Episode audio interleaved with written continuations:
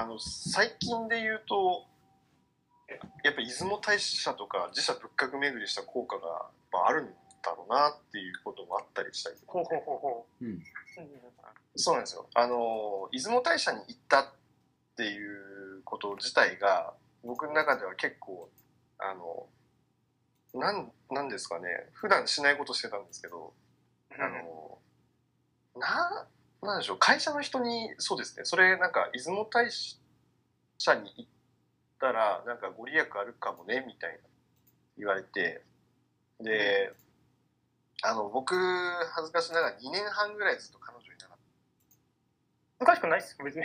うん、全然恥ずかしいことじゃないんですけどね。た ああそう。うん。あのそうなんですよ。彼女欲しいな欲しいなと思いながら2年半いなかった。ううんうんん。であのそれをまあ会社の方にも少しちょろっと話したらそしたらなんか出雲大社に行ったおその人のお姉さんがうん。すぐあの相手見つかってで結婚したって言うんですよ。うん。うん。それすごいですねって話をしてたらじゃあ出雲大社行ってくればいいじゃないかって言われてうん。あそうだ。じゃあそうしようって思ったんですよね で出雲大社って福井県から結構離れてまして片道高速で6時間半とかなんですよ。6時間 そうなんですよ。で、なかなかに結構島根県っていうところはか遠いなと思いながらも、なんか僕の中ではそれが普通だったら行かないんですけど、なんかあ、行ってみようってちょっと思った節があって、うん。で、その時にたまたまその友達が、あの、どっか男二人で行こうぜ、旅行みたいな言ってたんで、よし、じゃあ出雲、あ、出雲大社行こうみたいな。うんうん。うん。冗談で言ったら「いいよ」って帰ってきて「えマジで?」って。でうん。そっからあのトントン拍子に男二人旅が計画的に練られてで行くことになったんですよね。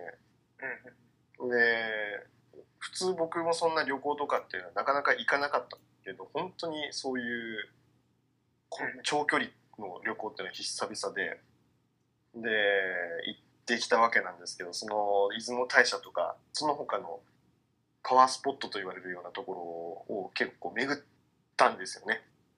うん。でうんそしたらですねあのその後直後出雲大社行った週があ、えっと、月曜日に帰ってきたんですけどうん。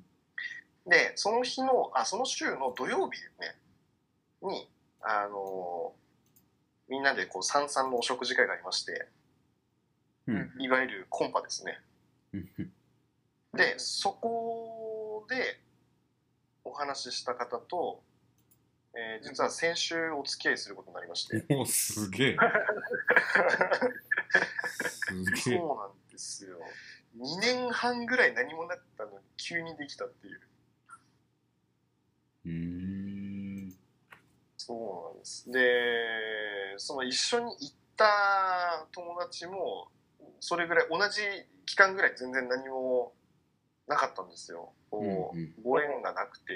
うんうん。でその人も実はつい最近できたんですよね彼女さん。そうなん。だうんだから100%できてるんですよ そう何年も音沙汰なかった人は急にできるというこれまたちょっとなんでしょうね 不思議ですよね不思議っすね。うん。うんで佐々木さんだとよく、よくあることっすよね、多分。そうですかねなんかなんですけど。